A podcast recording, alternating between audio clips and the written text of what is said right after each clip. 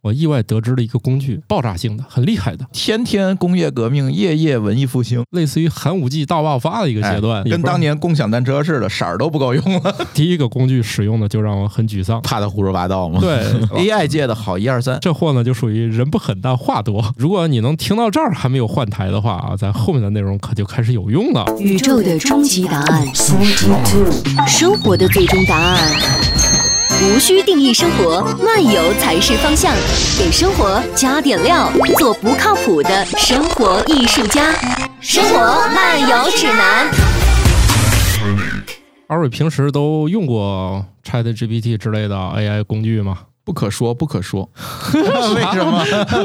啊，用过当然用过了。这个作为咱们技术圈里面这种事儿，肯定得要先第一时间去了解一下，然是后吧知道是怎么回事儿。啊，我们写个文案啊，写个汇报材料之类的，哎，那他传点废话还挺好。哦，嗯， 我呢就是既不是技术，也不是传废话，所以走了一些很曲折的道路。大家正在收听的节目是《生活漫游指南》和津津乐道的一期串台，我们哎聊一聊用 AI 写科普文章到底行不行。我是来自《生活漫游指南》的半只土豆，大家好，我是津津乐道的朱峰。王大夫也来了啊，嗯，王大夫到底属于哪个节目呢？现在身份称谜，现在已经出现了身份认同问题。好，对，因为我们没他现在已经录不成了啊，应该是今年年初的时候，我意外得知了一个工具是爆炸性的，很厉害的，它的名字叫 Chat GPT，这个名字现在觉得很普遍、很熟悉，是吧？嗯，当时心说哪个产品起个这么神经病的名字？对，现在连那个去市场买菜大妈都知道这玩意儿。是，它是我见过就是互联网史上第一个起名儿按照可能是内部代号 嗯，发布的一个产品名儿。你看，它没有这样起名儿的，对不对？其实也不是 GPT，其实是一个专有名词啊，在 AI 领域。啊，是啊，啊结果相当于，比如说你做的叫汽车，然后你有一天推向市场说，我这玩意儿叫汽车，大家就一直适应，最后适应说把它变商品名了。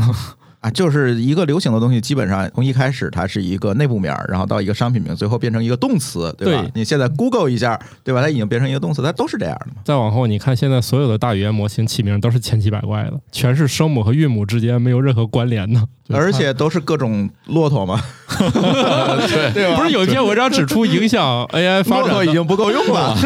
主要是名字不够用了，也跟不是当年共享单车似的，色儿都不够用了。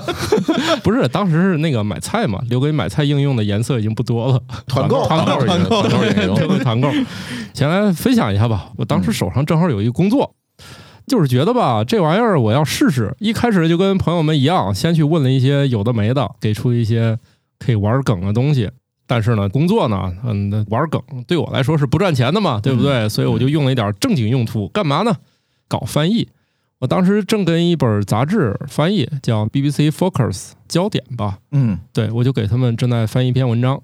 不瞒大家说啊，作为一个翻译，第一遍肯定是机翻。嗯，老牌儿的可能有那个习惯吧，反正我啊肯定先机翻的。你你先看一遍啥意思嘛？哎，对，啊大家不用怀疑啊，我作为一个 呵翻译，我是先机翻的。嗯机翻完以后呢，我一想，哎，最近出这么个玩意儿，我就开始用，发现啊，它在语言的那个通顺程度上啊，嗯还是远远超过了 DeepL。其实我还用那个彩云小艺，彩云小艺、DeepL 这两个水平，我觉得差不多啊。嗯，有的是这个好，有的是那个好。最后发现呢，肯定是最后的这个 ChatGPT 应该是最好。多数情况下，它翻译出来就更像人话。它比较贴近语言的表达习惯嘛。这个还挺有意思的。我早期也是用 Google Translate 去翻译，然后后期也用过有道啊什么这些去翻译长文，但是也不是说整篇文章这种，就是一些一句嘛，或者词，或者是短语这么翻译。嗯我觉得 Google Translate 就已经还行了，就能用了。嗯然后后来有 DeepL 的时候，我就发现，哎，DeepL 好像更准确一些，它更贴近人的自然语言。对，突然就有了 ChatGPT 了，我天哪，这个就颠覆了认知，就觉得翻译还能这么精准，就已经能体现出信拿雅这几个方面的其中两方面了。你对你就让它信达俗也没问题，啊对对对对对就是取决于你让它到底是雅是俗。哎，啊你还可以给它设定风格呢。然后那几天就乐此不疲。本来翻译这文章可能两天就行了，由于工具的加入，翻译了一 星期。然后甲方说：“咱这个费用也减半儿吧。呃，费用已经是地板价了，就减无可减了嗯，再减就对不起这个杂志的名字了哈”。甲方说：“你把你的账号给我，经理的账号给啊我，不用你了。不过朋友们也不要有误解嗯啊，最后翻译完之后依然是我自己的风格，呃，”辅现在助嗯工具吧，算是。对对，我向别人一般人这么介绍这个玩意儿你如果你不会干，你让他干肯定比你好；嗯，如果这玩意儿你会干，他肯定干的不如你好。对，所以把两天工期变成一星期之后呢，反正最后还是我自己来的。 整个这个 AI 工具我就用到现在，也基本上是这个程度。稿子两天能写完，现在时间都大大拉长了。 ，OK， 然后用它折腾半天，其实呢一个字儿都没用上，结果你一直也没用它翻译的结果，那没法用啊嗯！这目前为止就有一天吧，我那天跟朱峰老师还分享了，我说呢，我经过这么多天的折腾，只有一次出现了一个尤里卡时刻，就是当我把那些英语原文啊，还有一些我我给他的提示词给进去之后呢，嗯用了 GPT 四，哎，他给我生成这个文章，发现毫无破绽。对我用了半个小时时间吧，向他进行了输入，嗯，我是不是管这玩意儿叫预培训是吧？这个应该给听众解释一下，就是说你想要它达到一种风格，或者达到一个你满意的风格，你需要先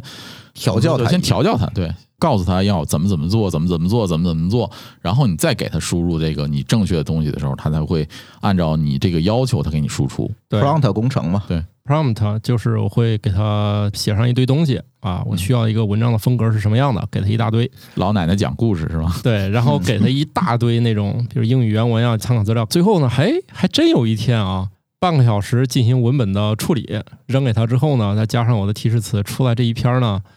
一个小时进行实时核查，再有半个小时。大概给他理了理，这一篇文章就发出去了。嗯而且呢，嗯很快这篇文章还有杂志说我们能刊登一下吗？可以， 虽然公司不给钱，但是 呃，有杂志表示还是可以给一下钱，等于说人类杂志的编辑也认可了这篇。对而且、哎对当然了， 主要是我自己也认可了，这个很重 要。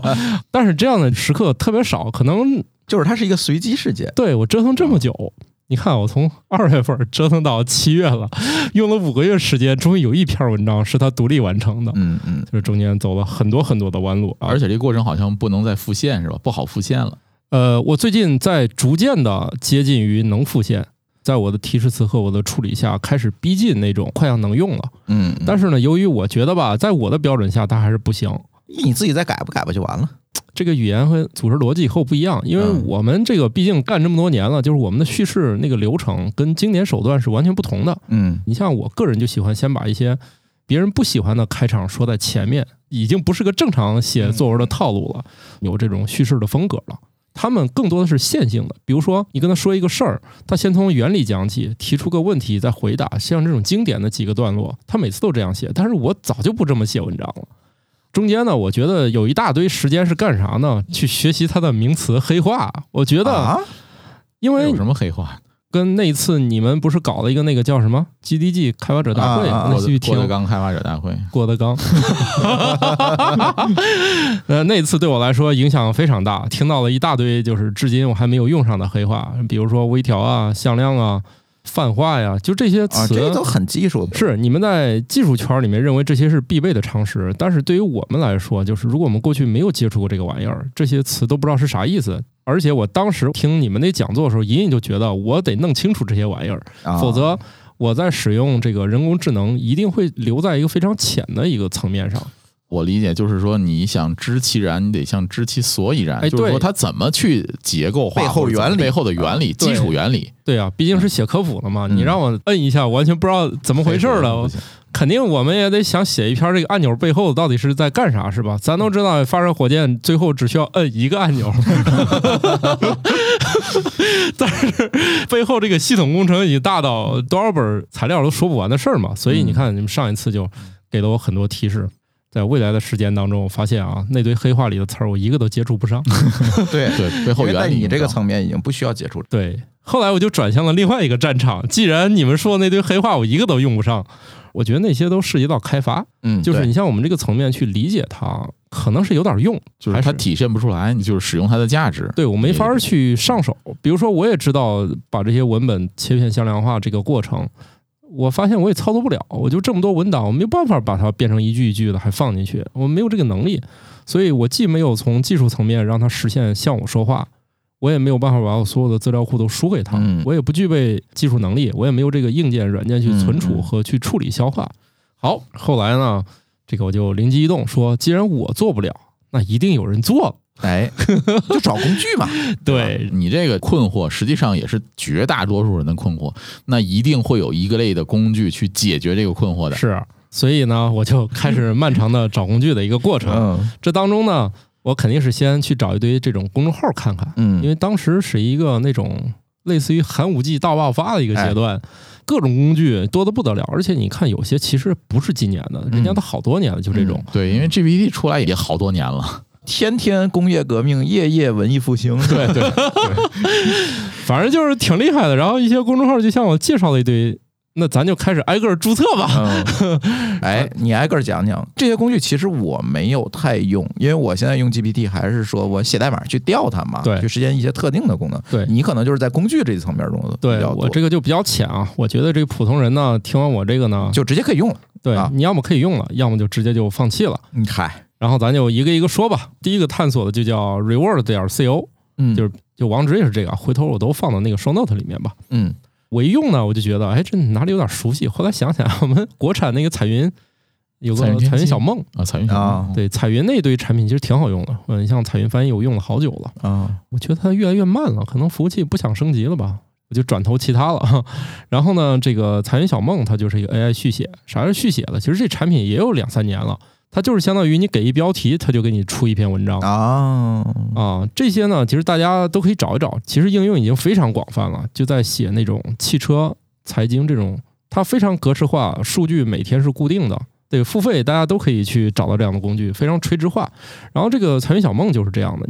类似于这个 Word，你就给它一个标题，它呢，只不过比财云小梦多一点儿，它可能就是先去寻找跟你类似的。然后它里面提出一个概念，我特别感兴趣，就是可以按照你的语气去训练，替你去写。我说一拍大腿，这不就是 AI 时代最需要给的？ 就是其实我一直是希望它能模仿我的语气来写，嗯但是一对进去就发现， 他可能认为天底下所有写文章的人 都有个 blog。他意思啊是我上你的 blog 上去抓取抓一你遍，的这个写的风格，先学一遍你的风格。对，然后我就傻眼了，我并嗯你没有有一个 blog blog 呃，也不是没有，但是他可能不认，因为中国的产品都是独立发展的啊。嗯比如说我有一个新浪微博，但可能在人家眼里这玩意儿不是，就没有 RSS 服务，它抓不了啊。嗯所以呢，临时又去 WordPress 点 org 又开了个账号，嗯嗨，传了几篇儿，然后我就发现这个服务呢就不靠谱，我估计它可能程序也比较早期，可能折腾半天，它那个服务运行呢离完成这个完成完成度不高非常低，嗯就是首先几乎干任何一个事儿，那个圆圈都能转一分钟以上。嗯如果你的这个算力跟不上呢，我不可能坐这儿看你转圈圈，嗯，对，而且标题拟定之后就不准再改了。等于说，你这一会儿我想写纺织，过一会儿我写钢铁，不行，它生成的还是跟纺织有关，无论你怎么扭转都不行，只能把这篇删了重新来。啊，这个设计就是，反正我最后我也第一忍不了它慢，第二呢，确实没干啥，它只是用这个字眼儿想骗我充钱。啊反正那邮件发的可勤了，过一段就说我们又有一些新功能了，反正我肯定就第一个工具使用的就让我很沮丧，嗯， 它也没有达到用我的语气去训练。其实这件事情现在看来还是挺难的，真的把你的语气学会这件事儿。对啊，所以嘛，它就是可能第一个想骗钱没成功的，有兴趣创业的可以试试啊，反正大家都以为行，反正钱充过了嘛，大不了下个月不续费了。我觉得是显卡不够多，他们家可能对，这会儿显卡比较缺货嘛，哈。他还专门跟你说，我们这里不是一键生成。其实很多人对于 ChatGPT 有一个误解，就是说我是不是可以告诉他一些事儿，他就直接帮我把文章写好了。嗯，嗯事实上，现在就是搁谁也做不到这个事对儿，他没有办法结构化给你完整的输出一篇专业用途的文对章。但你要说给我来一篇什么活动策划，我要卖个汽水啊，卖个啤酒啊，什么要多少个人套路文可以，嗯但是，嗯一旦说你这东西还是有一些原创性在里面的，呃，反正就不行。我觉得它是真难用，感觉一上午都在看它转圈圈。我觉得还还是给他点儿时间，让他发展发展嘛。是，现在好嗯多服务从我第一次用到现在，我为了就负责任的说这事儿，昨天晚上我又打开来看了一眼，还是那样还是那样是吧好像还是那样。 行，那嗯隔些日子再看看我 吧觉。得你可以隔些日子，因为这些东西吧变化的非常快，而且这些工具啊，从播出之后，你如果隔一两个月，嗯，它可能就会从不推荐变成推荐了，因为它们变化真的特别快。嗯，这些工具我都是用着用着，几乎是几天一个新功能，几天迭代一遍。后来就这事儿就拉倒了呗，然后突然就听说有个东西横空出世了，就叫 New Bing，嗯大家是不是都听说了啊？心病啊，啊，新 病，当时又折腾半天，嗯，从那个韩国跳板，对，去那个主访要问是你得改浏览器嘛，挺费事儿特别的麻烦，对对嗯对挺没事儿了。而且它的侦测能力真强，过一会儿就发现我不是，还为它下了个爱智浏览器，一共玩了十分钟吧，他就发现了。你有病，不是背后就是 Chat GPT 的那个对，还说是四嘛，对字嘛？是探测机制也是挺厉害的，知道你这个归属地。对，没花钱，主要是也也花不上，那人家也不要钱，这就第二个工具啊，十分钟。其实那个为了用上它，花了一上午，嗯一共玩了十分钟，他就发现了，为他还注册了一个新的微软账号，嗨，看我多机智，省得把我之前那个封了。有道理。我用谷歌账号注册了一个牛病账号，套娃了， 真的，我我当时我也惊了，竟然可以用 Gmail 来注册。可以可以可以，第三个啊，我觉得还是用了一阵儿了，就是 Notion 作为一个知名的笔记软件，应该也是国内一众模仿抄袭的对象吧。 Notion 出来好久了，我以前一直用它做一些 task 类的管理工具对。，也是相对革命性的嘛，就把笔记变成小数据库了。说实话，Notion 是因为它出 AI 功能，我才去特意注册了一个 Notion 区。哦，你知道为什么？我一直对这种在线给我存东西的这种服务有一种天然的不信任。你就是你可看它哪以天黄了是吧？就是啊哪天黄了，了，或者甚至说被封了，这件事儿都很麻对烦你，因为你你的数据就拿不的到了可获得性就会就变强差嘛。对而且 Notion 是一个在线服务，就是说它所有的内容全部都是在线的，没有对本地存储。对，可能它有一个麻烦点，就在于它确实不太好本地存储。想弄还是能弄，但是它不是走的这个技术方向嘛，对对对，就是这个问题。也有人给他做了那个开源在线版，嗯但是你想一想，估计对本地的资源消耗是不是也比较大一点儿？就是为什么我用 Notion，就是因为 AI，就是因为当时 Chat GPT 不是刚出来嘛，就想看看它这个应用能做到哪一层，然后说 Notion 这个东西做的不错，然后我就注册一个账号进去试了试。一会儿你可以给我补充啊，我是觉得它整个的体验其实就是分段儿去调那个 GPT 的接口，一段儿一段的给你输出，然它后给你它的输结果出格式化过了，就对专门对针对 Notion 进行优化过，然后对对进行一些输出。它其实还是一个 prompt 工程，呃，对对吧对对对对没错。然后我后来发现，它背后的供应商，它似嗯乎不是 ChatGPT，、它是克劳德呃，不是，它一开始是 GPT，后来可能换了，啊，有可能是换了。啊 OpenAI 是最早的最早的那个因为对 OpenAI 自己写了。那克劳德上也写了就是换了嘛。哦。嗯，对，我有一个非常持久的提示词，嗯，一直从 Notion AI 用到了现在，特别好用。就是我把一篇文章扔给他，让我帮我总结，啊然，后摘要，不是这么简单，就是按我要求的格式输出。比如说，我要求用无序的方式，嗯先摘几个要点，嗯，然后再帮我做一个摘要。就是我喜欢这种，先来一列表，再来一明个，白明白，再来一个连贯的。嗯，哦，这个风格你是用 Notion 帮你做好的提示词，那个时候 GPT 就已经就是大量不好用了。嗯，就是我上不去了对，上不去了，上不去之后呢，我在这儿交了十美元之后呢，这个 Notion 就大玩十美元敞开用了嘛。对，市面上。然后 ChatGPT 我前面也说了，我其实当时就用它做了个翻译，我没有做太多的那个嗯实际，就是连那个提示词我都没怎么试。等于就是试了试，怎么样？对，然后我在 Notion AI 里面，我真正实现了天天去疯狂的试嗯嗯各种各样的那个提示词。这个 Notion 有一个好处，它在同一篇笔记里面，你可以把另一篇笔记引用过来，引用过来，然后呢，你只要把另一篇笔记扔到这个里面，它可以读你里面的那一篇，对对对特别整洁，它不用你把那个文件粘来粘去了。这个里面就帮我写了好多，比如微博啊，帮我写一些小段的文章啊。当然了，还是最后还是不能用吧。 嗯，不过这探索的乐趣嘛，你每天至少有一个提示词在过去的时间中打磨，一直用到现在，我觉得这也很值嘛。一共花了两个月的钱还是三个月钱，我也不再续订了。你知道为什么吗？为什么？因为 Notion 的 AI 天天装死，我跟他说话，他就不理我了。那个我觉得好像是他换 Cloud 那个 API 之前，他因为调 ChatGPT 调的应该是太低了 Open Open AI overload 了。嗯对对对，过载了，然后就对对他没反应了。是吗？嗯，我记得好像是当时看过一现篇分在析。 Open AI 还这德行，天天给我 overload，然后我就得专门为 Open AI 写一个重试机制，但是等着它哦好了，然后再重新来一遍。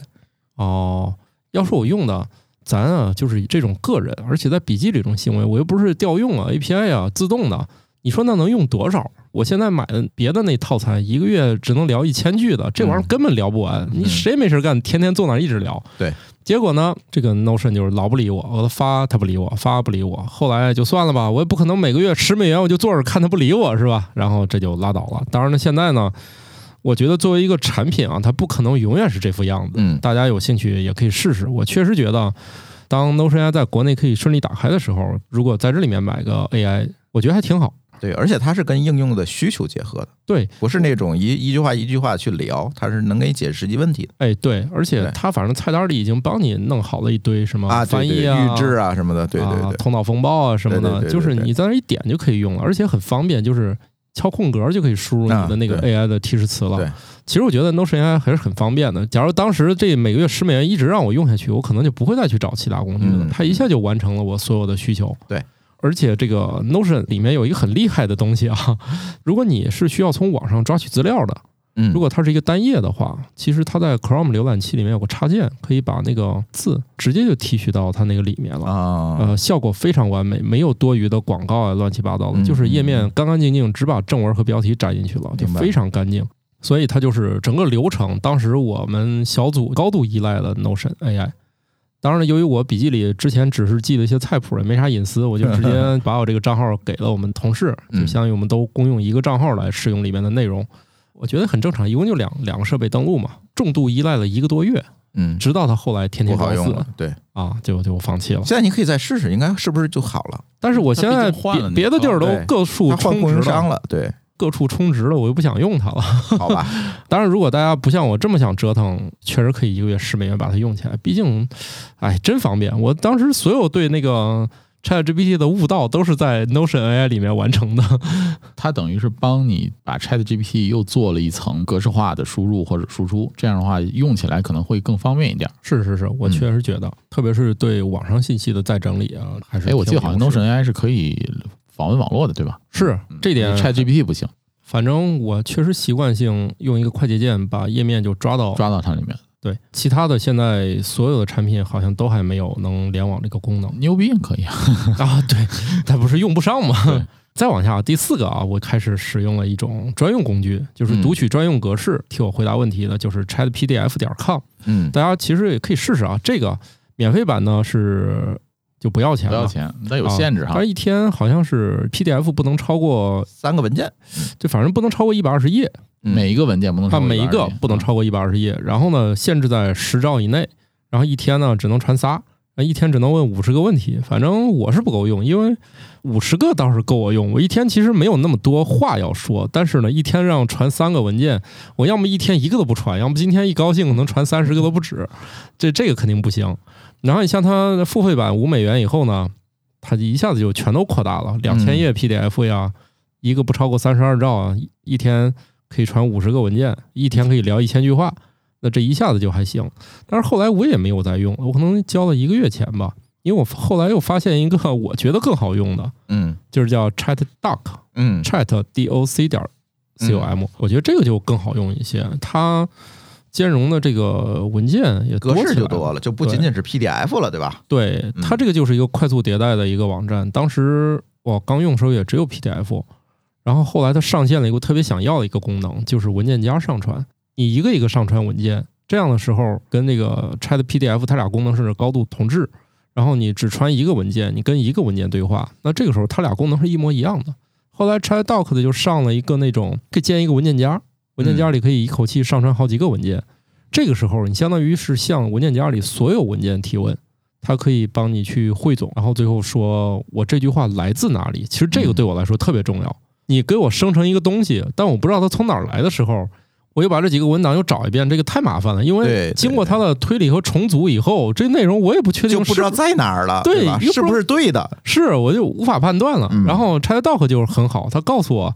有个脚注，我一点还能点到 PDF 那个大概位置。早期这个功能有点废啊，一点它给我随便指了个地儿。嗯就后来他可能意识到这个指的这个偏离的有点太远了，现在就是指的稍微准确一点了。像那个 Chat PDF 呢，它就只能告诉我，哎，这是在文档第几页上有。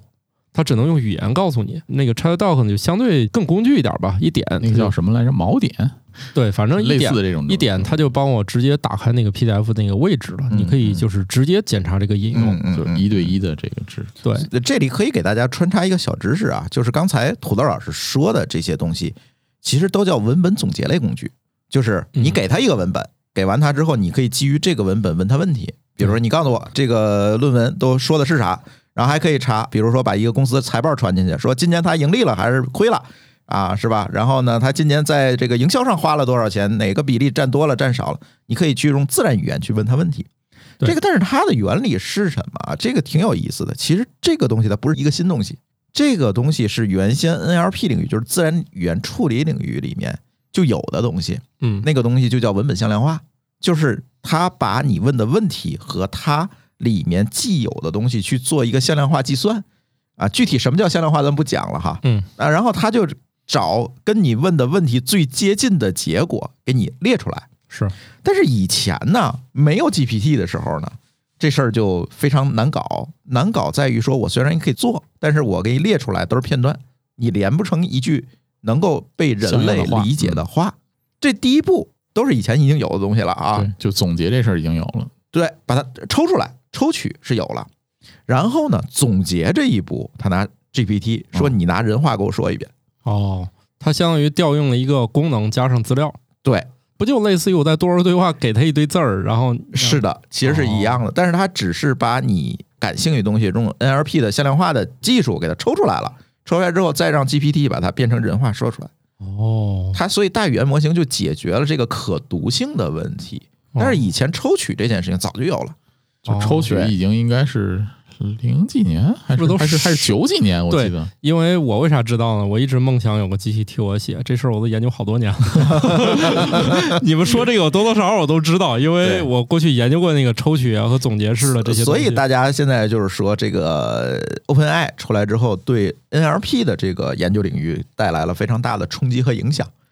就是因为好多以前我需要费很大的精力去干好的事儿，现在你扔给 GPT 啊，就它 OK 了。哦，对，或者是说 GPT 能够更好的帮助你把 NLP 要做的事儿做好。好，那回到这个工具啊，哎像那个 ChatDoc 呢，如果你是希望格式更多，嗯其，实这个呢，我觉得比较划算，它一个月只要五块九毛九美元，ChatPDF 还要五美元，就多这九毛九，那功能一下扩充了好多。它俩效果应该都是基于三点五的，ChatGPT 三点五，所以差不多生。生成能力上应该是差不多。嗯，另外这个嗯 ChatDoc 你会发现它是一个快速迭代的产品，它一开始也没有这个上传文件夹，它也不能那么多格式。现在嗯 DOC 叉、就是 Word 格式也可以了，就是说格式在扩充。另外，它现在还多了一个每三十天可以帮你看五百页 OCR 的那种就是，OCR 就嗯就是是图片识别出来，图片上的文字识别嗯吧文字。识别出来。对，虽然我还没有用这个功能，因为我很少有这种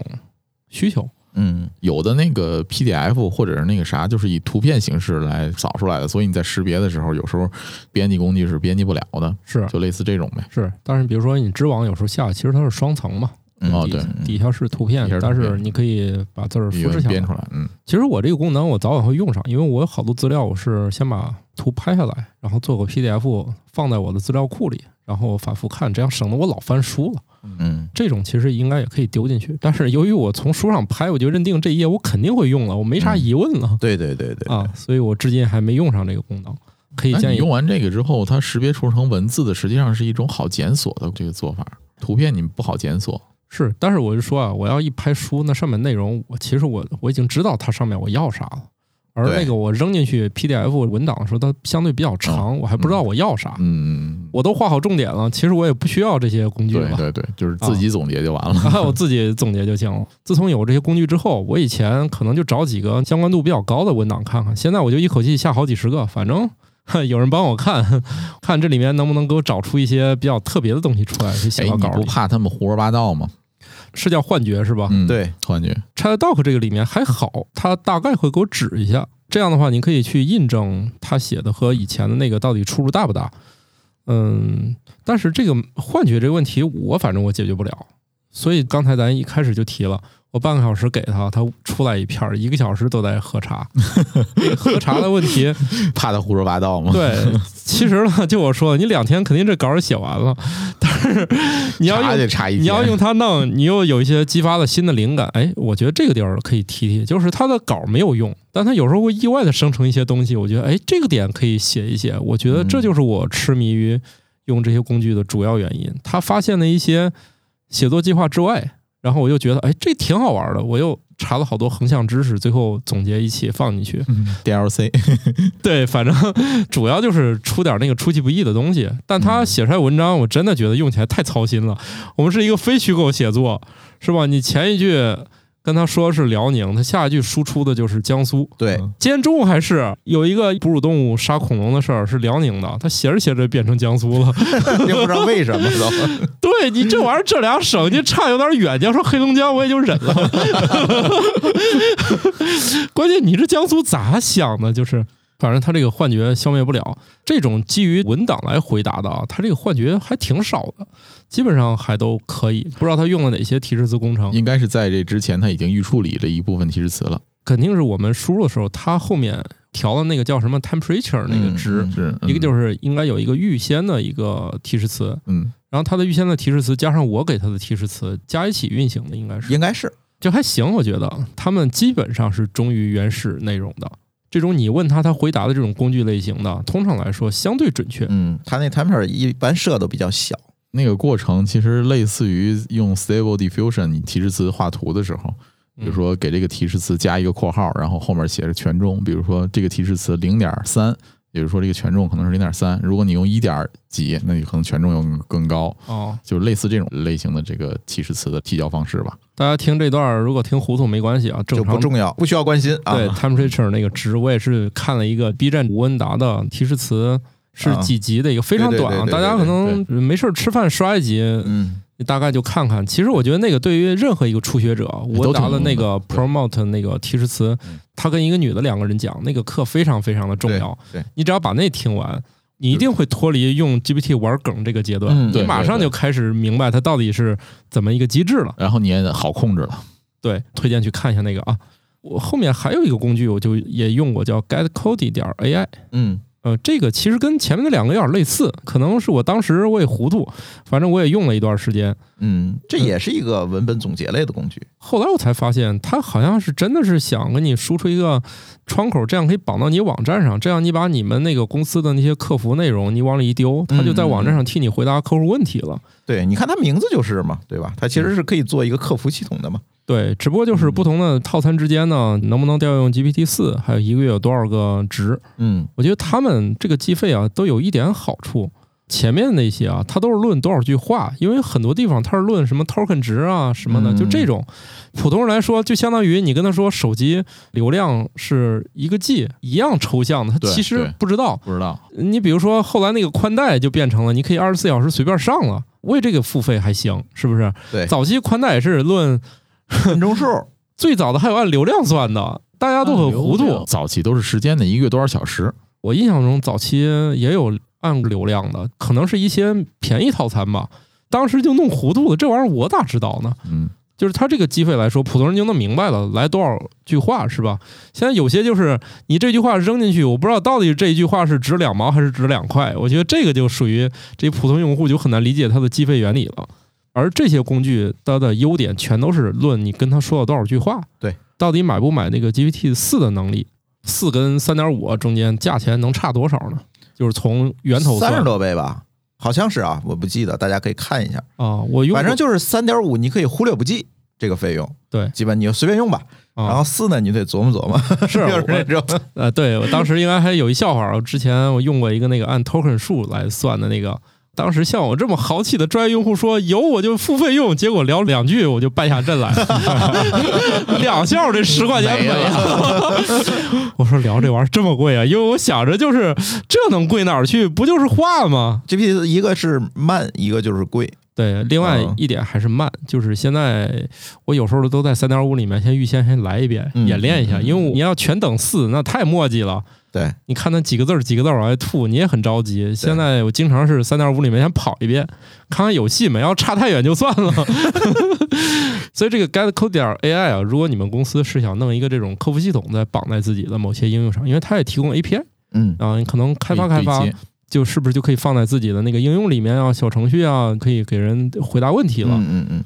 前几种 Chat PDF、Chat Doc 啊、Get Cody，它都有一个问题，生成那个话都不多，嗯，就是你不可能用它写文章，只给你三言两语就把事儿说了，它没有办法给你你说你给我写长点儿，他做不到，他好像是控制了。你让他写一千字，他也只给你三百字，反正他话都不长，他人狠话不多，对他都不长，所以你让他进行发散的创意创作工作，他进行不了，他都是基于事实给你一通输出，就是话给你说清楚就行了，一句多余废话都没有。你说你用它写文章，最后不就变成了百科吗？对，变成事实性报道了。对，而且这百科可能还是假的。胡说八道的。好，那如果你能听到这儿还没有换台的话啊，咱后面的内容可就开始有用了啊。 哎，嗯前面先前面都是没用的都是趟的坑，对吧？前面都是趟的相对有嗯用的坑，咱节目时间有限，我更多趟的坑都不想说了。嗯 第一个坑主要是想跟大家说说，其实工具呢也没有办法一次就解决，哎。趟着趟着就发现好用的东西了。有一天就看新闻说，有个人工智能叫克劳德嗯 （C L A U D E） 吧，嗯，嗯，说的很厉害。去官网上一看，用不了。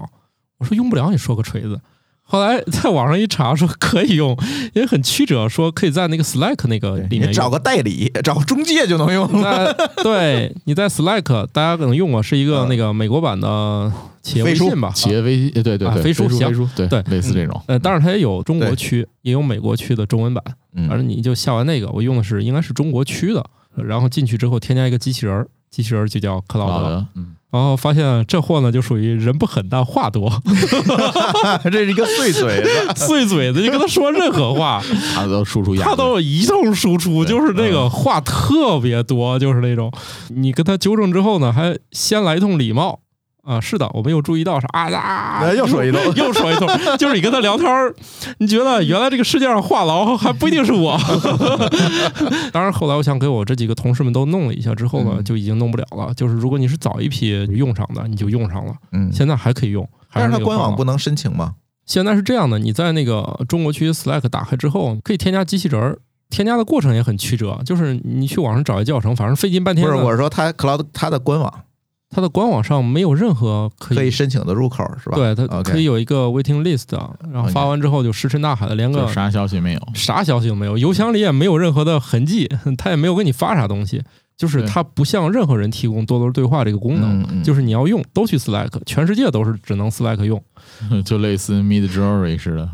啊对，只有你在用 Discord Discord 对 Discord 里面用，哦，对对对，是这样的，所以我就一直 Slack 用。后来呢，回中国区发现添加不了这机器人了。嗯后来折腾半天，把机器人终于添加了之后，你跟他说话他也不理你。早期用，现在都能用，然后后来呢就不可用了，这条路走不通了。但是呢，现在 Cloud 二已经出来了，就是它已经升级过了。我印象中说是跟 GPT 四是同级别了，毕竟他们创始人也同源嘛。 Cloud 这个服务推出是 OpenAI 当时一批工程师出走以后另做的一个行，对，而且我个人还挺喜欢克劳德的，他的那个聊天风格我挺喜欢，就是就你要你喜欢碎嘴子呗，对喜欢跟你一样的，那个那个。我我觉得是它比 Open ChatGPT 的输出调三调哦好，嗯我我觉得是嗯 GPT 四过于发散，你让他给个比喻，比喻的莫名其妙，强行给你打一些比喻或者什么呢？就是它过于的那种发散。嗯，哎，从我使用角度上来讲，如果你使用中文问的时候，确实会有这样的现象，但是英文我觉得还好。嗯如果你用英文的话，稍微你好说了一个点，点，我最近啊，有时候是让他那个用英语先回答，对然后我让他翻译。对你看这个，你要不提这事儿，我查不我现好在说了啊 prompt 也是拿也英是这样文这写样，用英文一对些。它更明确。大家可以试试。我过去一直以为啊，向他问任何问题，他都有一个内处理，把各种语言找一遍。后来我听说，你要用中文问他，可能只是从中文里面找的。其实也不是这个事儿特别复杂，就是大语言模型它训练的时候，实际上 AI 的结构里并不会区分你是什么语言，它哦就是硬学、生学。就只是你看你喂的多少，出现一个问题，你知道吗？就是具有文化特征的一些东西，嗯它，就搞不定。哦，比如说，你让 GPT 做首唐 诗哦，它就傻逼了，平仄的搞不定因为它， 它呃平平仄啊。但是这个我帮人写过那种就是现代诗，啊就是现代诗是没问题的呀，哦啊就是那种啊几句几句片儿郎话，就感觉啊、片儿汤话那没问题，那是他擅长的。哦但是你让他来一个押韵的唐诗，你给他一词来牌，个绝让句儿对，嗯给他一词自牌，然然后写个对词，嗯那哦干不行干不了，因为他这一方面学的就少。但是通用性的东西，其实它是不分语言界限的。哦，各位来着了啊！提示词，大家有能力还是写成英语的，没能力的就翻译成英语。 哎为对对，当然我是用中文说，你用英语回答，回答完之后你我说你帮我翻译成中文。我现在有时候也是行啊对也可以也也行可以，对我我也是这么说的。对我现在确实是这么用的。嗯然然后后来它就上线那个 Cloud 二，据说这个能力就上升一截儿。但是 Cloud 二呢，确实可以在官网上直接多轮对话了。未来它可能很有潜力，因为我觉得它是一个，我认为啊，如果按照这个方向发展，它非常有可能未来成为非虚构写作的助手。我一直对这个 Cloud 二很有信心。它的那个叙事更理性，我短暂的用了一下，咱技术也不太行啊，短暂的使用了美国的 IP 上了一下，嗯它现在只开放给呃美国和英国了，说有将来会支持几十个国家，可能欧洲啊、美国那些就是比较靠前嘛。大家听到节目时候可能也都变了啊，反正我用的时候是只有美国和英国。它是可以公开申请对，二你就上它官网就可以访问了。啊。它现那我在回头申请一个去，对我我还真没有试它。嗯、对你前面不是问有没有吗？现在有了，啊，因为我现在写的那些所有应用那个库都是基于 OpenAI 的那个 API 去写的，是啊所以别的我就没有试过。哎，我我我真的推荐你试试。哦对对我我现在对这个越来越喜欢了，它的风格不是嘴碎啊，嗯我主要是觉得它可能回答的更理性和接近资料本身。嗯它现在多多对话以及它的那个聊天界面里面可以上传文件了，很像那个 ChatDoc 里面可以上传一堆文件上去了，然后你明白跟这堆文件去对话，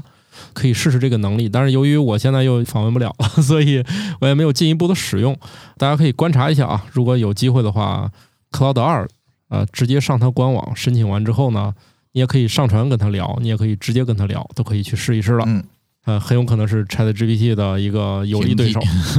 呃，未必平替吧，反正最近还免费。再往下说呢，就用了一个我觉得还挺有意思的一个网站啊，因为这类同类网站我用了一大堆。我也是感觉你所有都用 了一遍。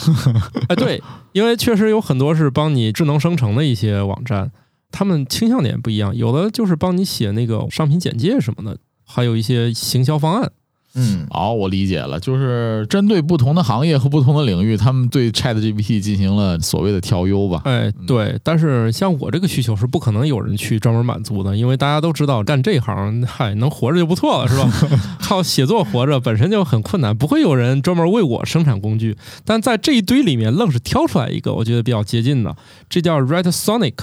就是 Write 就是写作，那个 Sonic S O N I C 点 com。嗯， Write Sonic 里面集成了一大堆工具，有一类呢就叫 AI Writer，听上去其实就是给作家用的。哎，对，其实还是挺接近的。有一些比它更有名，但是我进去试了一遍，就这类工具啊，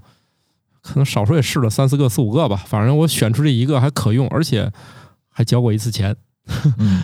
具体多少钱我也忘了啊，因为就交过一回。有点神奇，就是有的人用它，它可以直接访问互联网；有的人就不能。反正我不能，但我同事可以。 就是你让他说帮我打开这个网址，然后把里面的东西总结一遍，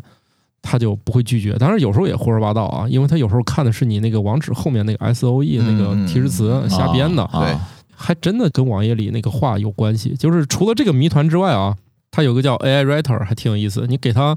写一个标题，然后你让它去网上给你搜索一一堆这样嗯你要输入中文，文，它搜的都是中文的，包括百度百科什么的，它给你搜一堆标题和几个网页，然后它就能给你写一篇文章 OK，啊。这个非常非常接近一键生成啊。对啊，我觉得你写个那种要求不高的头条号啊什么的，我觉得肯定是够了。嗯，当然，这不是对头条的这个啊，头条的老师们不要找我们啊。呃不不不不要找我们啊，就是 这不是一个贬义啊，就是说咱们不同的应用应对的是不就是同的快速写作，对不啊同的需快速求写，作，主要是它那个篇幅，它有自己的一套风格。嗯，不是很长，但它对很接地长度也气。对对对，呃，我自己也是头条用户嘛，那咱不能说这个头条不好啊，啊，行，别圆了，嗯、不圆了，呃，但是你像这个，你要用它这种方式，就很快能得到一篇文章，对而且它对看起来吧，反正我觉得还行。还行，哎，然后他们的唯一的毛病就在于小标题太多，就是似乎写两句话来一标题，写两句话来一那个标没题。什么问题，你可以自己删嘛，大不了。对你把小标题一删，你突然觉得，哎，这段话写的挺连贯的。但是你吃饱了撑的加这么多标题干啥？它还有一个方式就是说，不用他给你搜了，然后你给他提供几个链接，就是你告诉他，当然里面也要写提示词的啊。后来又增加一个功能，你还可以上传 PDF。可 OK 能大小有一嗯也个能限传制。也能传文件。你输入中文标题让它搜索，它能搜一堆中文网页。但是呢，你让它输入一篇那个微信公众号的那个地址，它啊通搜常不访到，他访问不了，他访问不了嗯，因为他最后不是要计费嘛啊嗯？我这个钱充进去，他给我转换成多少个三点五字符，这三点五字符可以折换成多少个 GPT 四字符，它有一个折换方式。你看这个稍微又开始不友好了啊，嗯突然就是你干多少事儿，它怎么用，鸡飞又开始迷一样了。比如说你给它三个链接，它帮你第一件事儿呢，就是肯定是先估算你这个页面里面有多少个字儿，然后它告诉我会消耗你多少个字符，嗯然后它每输出一次都要扣掉你两千，等于是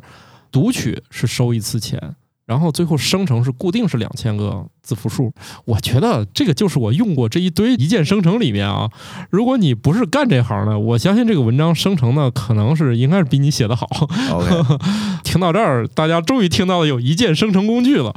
我觉得也凑合吧，开发开发，写点别的行，就是科普。你还是这个问题，不反能正靠它挣钱。对你，但凡写科普都要基于事实，甚至我们对事实还要进行事实核查，嗯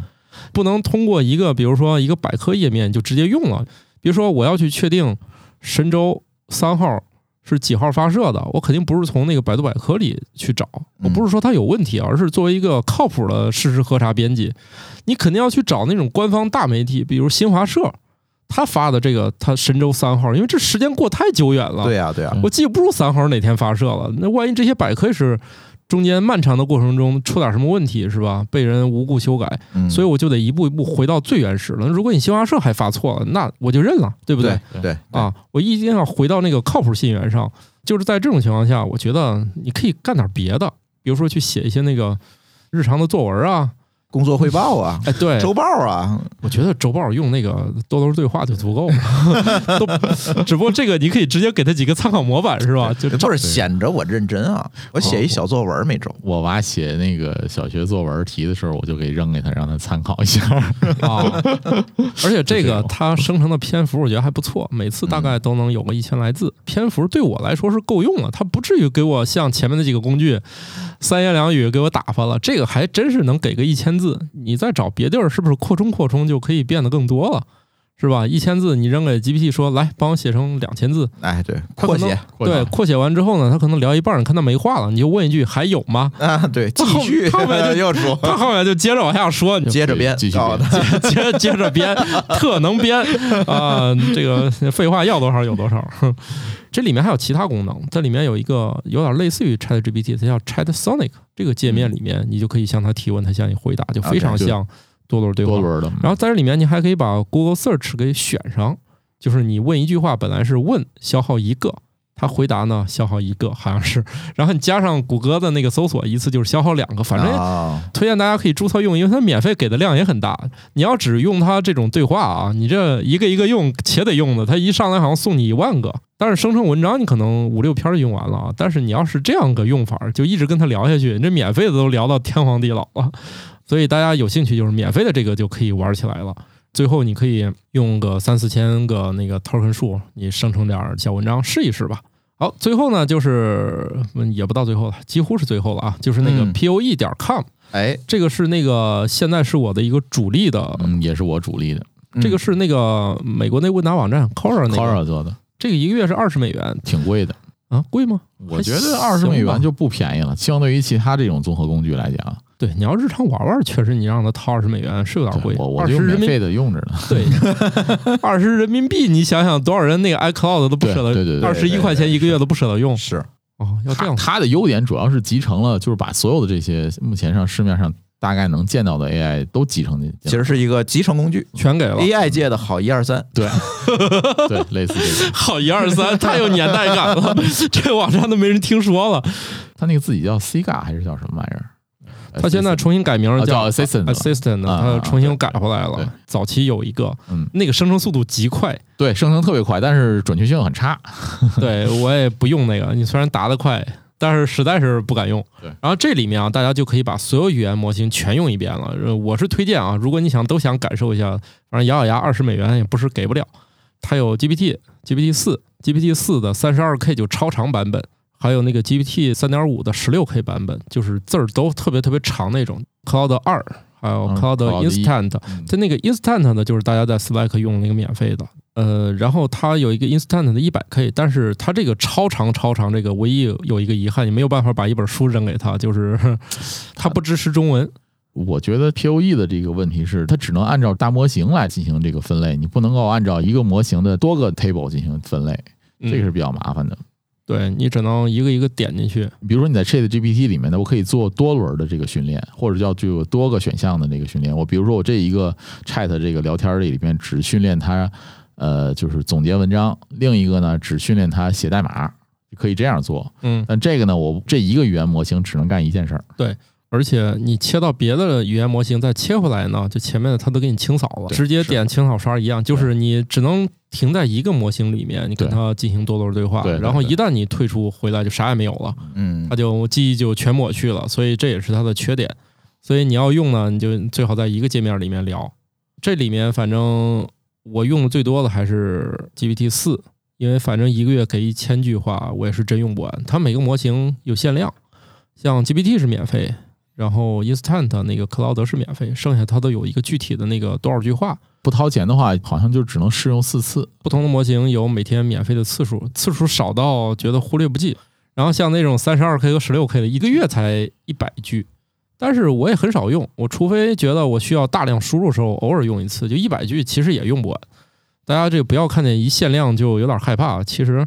你要不是一天到晚只干这一件事儿，你是不可能用完这么多口令的。对，嗯，最后还给了一个谷歌那个 bud 点儿谷歌点儿 com 那个，大家如果能上的话，其实那个也可以用。那可以用，现在也支持中文了。是嗯可以支持中文了，我对听说了。但是由于我有一个聚合的工具了，我现在停止 了探索，我现在终于这又是回老路了。回到了多轮对话。除了那个 Chat Doc 嗯五块九毛九那个，我其实一直在续费，还自动续费了。就是我还是有专门专业文档读取和对话的需求，嗯，主要就是两个消费，一个 POE 二十美元，一个 Chat Doc 五块九毛九美元。就折腾半天，又回到了多轮对话。但是这就有一个问题了，多轮对话你不得处理文本吗？像我这种编程苦手，从来就是写一一段代码，恨不得头发抓光了那种，最后还各种报错，执行不了，可能几天搞一个吧，太费劲了。所以我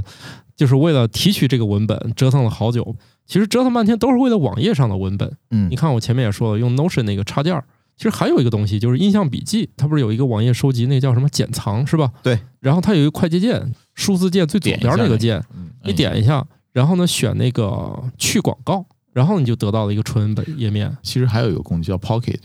也是可以这样的。哦就是，Pocket 那不是 Kindle Reader 也有但是你不都要跳转吗？这个时候呢，我嗯直接就 Ctrl A 或者啊， Ctrl 明哦白明白，就是整明个把页面给你简化过来。对 Ctrl Command A 全选之后，然后复制粘到我的那个对话里面，加上我的提示词，马上就能运行了。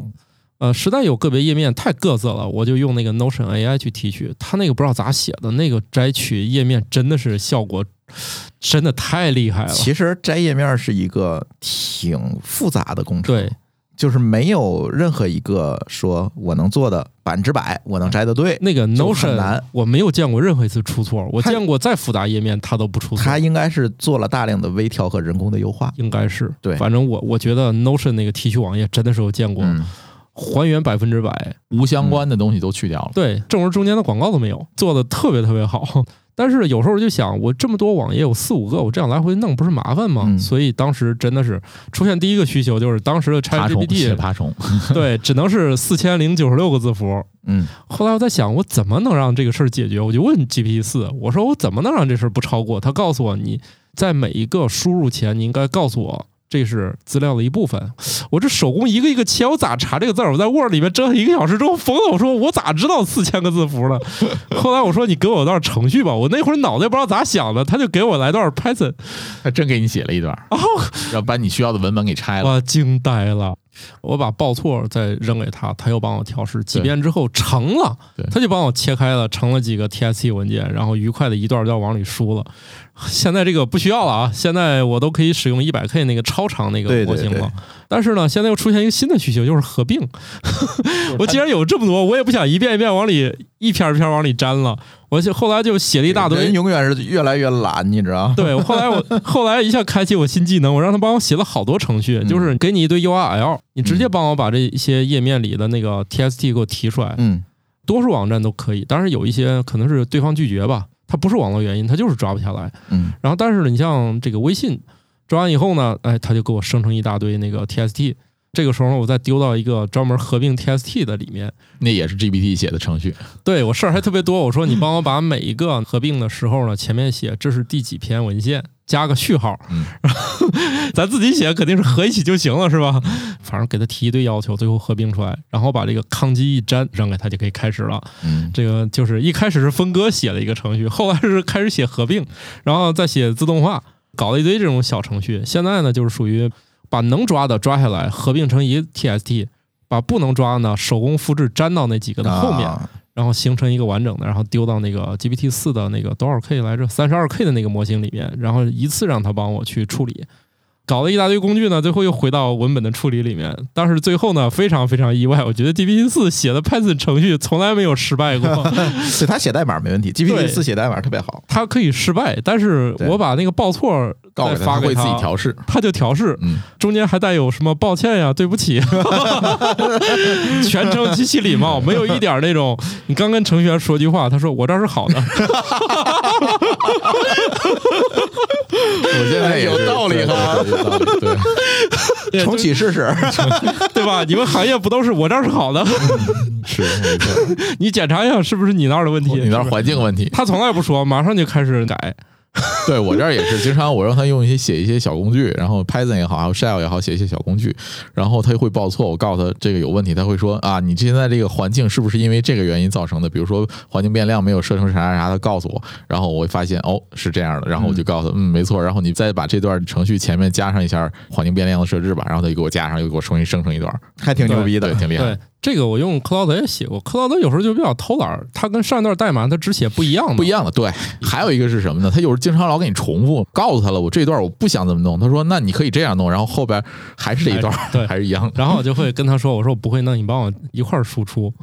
Python 它也靠空格来控制很多事儿，我弄不好我就给粘错行了， 对对粘错对，行还是跑不了，最后不是还是得对我就说我不会，你帮我直接输出一段完整的，我从这样。从输出格式的这个美观程度上来讲，ChatGPT 更好看一些。所以基本上啊，今天我就把我的所有的都总结完了啊，搞了一大堆回来，最后又回到了文本。所以你看这个世界的轮回，哎，你们知道 TXT 文本的这个历史有多久 吗？多久啊？我也不知道，嗨，我觉得电脑发明之后没多久吧，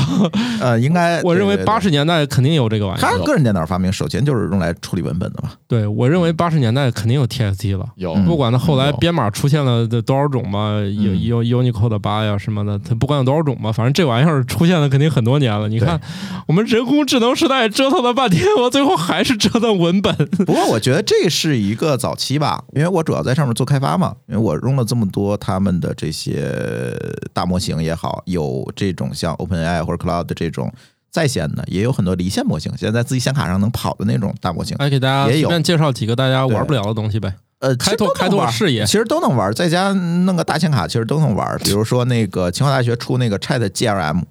在本地能跑，哦它那个大概能达到 GPT 三的水平。而且它那个参数啊，就是你启动的时候，参数可以根据你的这个显卡的性能，比如内存的大小调整一下。呃，但是你调完了之后，它肯定会打折扣。呃，对，是啊不管是四 G 显存还是二十四 G 显存，都能跑起来。但是我现在测下来，至少要有个二十 G 的显啊二十存。 G 的，我啊，不行，那个 20G 的显存文本量才能跑还是起来太大了。对，但是呢，出来的结果是没问题的。比如说，你需要一些本地计算、脱机的计算，还挺好。是吧所以这些东西用下来之后，我现在是发现这个大语言模型慢慢的它的门槛在降低，但是去做大模型的门槛在提高。我觉得现在应该是属于一个什么阶段呢？就是说，这个大模型的基础框架已经给你了，嗯但是你需要根据这个大模型的这些细节的调整，这个门槛会越来越高。呃，不仅仅是细节的调整，训练呃，就训练，啊对，就是这等种等东西的些训练会越门会槛高一些。会越来越高。其实对今天我们没有聊国产的这些大模型啊，像百度也出了，阿里也出了这些大模型，因哦为主我觉主得要是用用不了，它不让我用啊。哎可以，现在可以像科大讯飞那个科大讯飞那申请个可的以就用能给你嗯文心一对言现在反正也是也内能测申，请也内测要阿里求那对边我有账号，但是说实话，对不起阿里的朋友啊，我没用，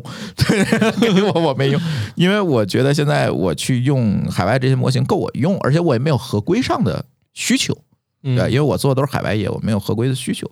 所以还好。但是呢，现在我们看这些，就是应用门槛在降低，它的训练的门槛，去做这个大模型的门槛，其实在变高。慢慢的，你知道大模型会变成什么吗？慢慢的会变成类似 ISP 这样的存在，嗯，啊，基础设施。我我设施希望是这样，我付给你一个费用，我去调用，你给我结果就好了。至于我拿这个结果，我上网是看那个百度还是看 Google，那你别管，我怎么用你别管。但是你提供的就是一个叫大语言基础设施就可以了。嗯现在慢慢的都会有这个趋势，你看现在开发者去做一些 App 也好，应用也好，它慢慢都会内置的，就是把这些 AI 提供的能力放进去，对吧？就跟 Notion 加那个嗯对 Chat GPT，就像最近咱俩做的那个你那个文摘，啊哦哦，对吧？啊，哦哎，对，这你提一下，这什么东西？这这个听友们有兴趣可以加入我们听友群啊，打一个小广告啊，这玩意儿不收费啊，大家不用害怕啊，就目是。前不收费啊。对嗯，熟悉我们这节目的都知道，我是一个科普作者、编辑吧。因为我每天确实是大量阅读，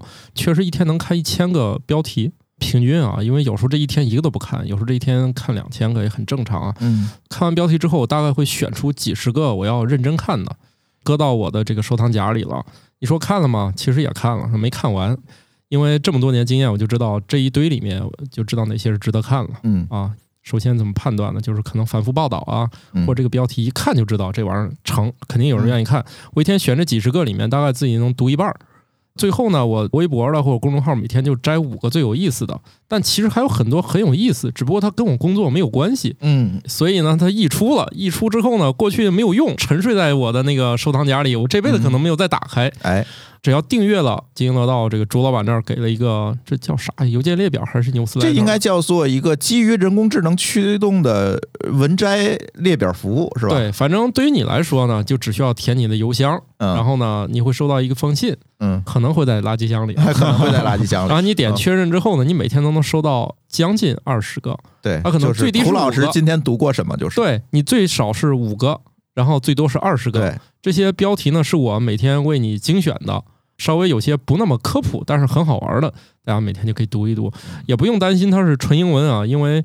这个卓老板这儿已我经们有给你 AI，就是把这个涂老师别管用英文的、中文的、日文的、韩文法文的德的文的分析的摘出来的都没关系，最后你看到的那个邮件全是中文的，那个摘要，我可以选吗？比如说，我要是就是一个英文的这个是用户你可以选，我给你选你现在可以给你提供十几种语言可以选了，输出的语言，你要有兴趣，你要点的话，有那可就能嗯是原文，嗯原文就是原文了啊，每天会让你的收件箱看起来更聪明一点嗯，啊，不全是广告呀、账单儿啊， 验证码啊， 每天还可以有点这个小知识啊，厕所读物。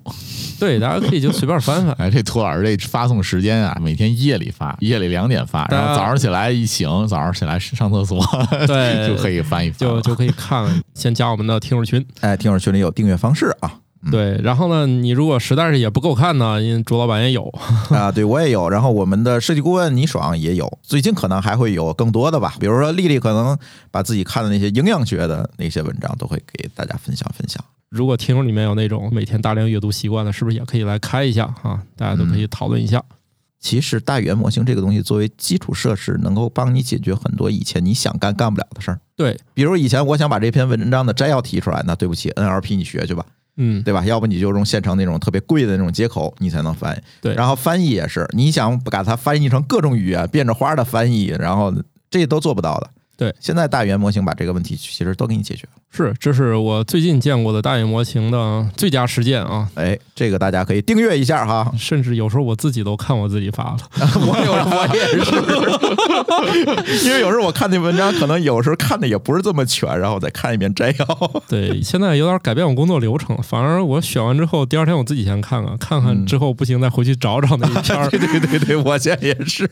好吧？那你们还有什么要要说的 吗？ 今天就给大家介绍介绍这些工具吧，就对是让普通用户能把这个东西先用起来。如果是吧你是一个文字工作者，或嗯者是对科技、科研什么感兴趣的，这个就都可以用这类的工具，挺有趣的，方便你进行文章总结呀、或者说是自己做一些再创作的功能，都很有用的。嗯是的，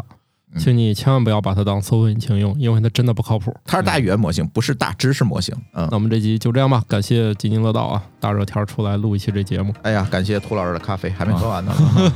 好的，我后面会努力给大家继续精选文章的啊。好嘞，好拜那么就拜拜。拜。感谢各位听友收听《生活漫游指南》，我们有一个公众号《生活漫游指南》，欢迎订阅。同时呢，您还可以加入我们的听友群，只要打开微信添加朋友，搜索“生活漫游指南”的拼音全拼，就可以添加管理员了。管理员会把大家邀请到群内，和我们众多热爱生活的听友们，还有我们的主播以及嘉宾聊起来吧。节目的福利还有很多，欢迎加入一起讨论。感谢收听，下期更新，不见不散哦。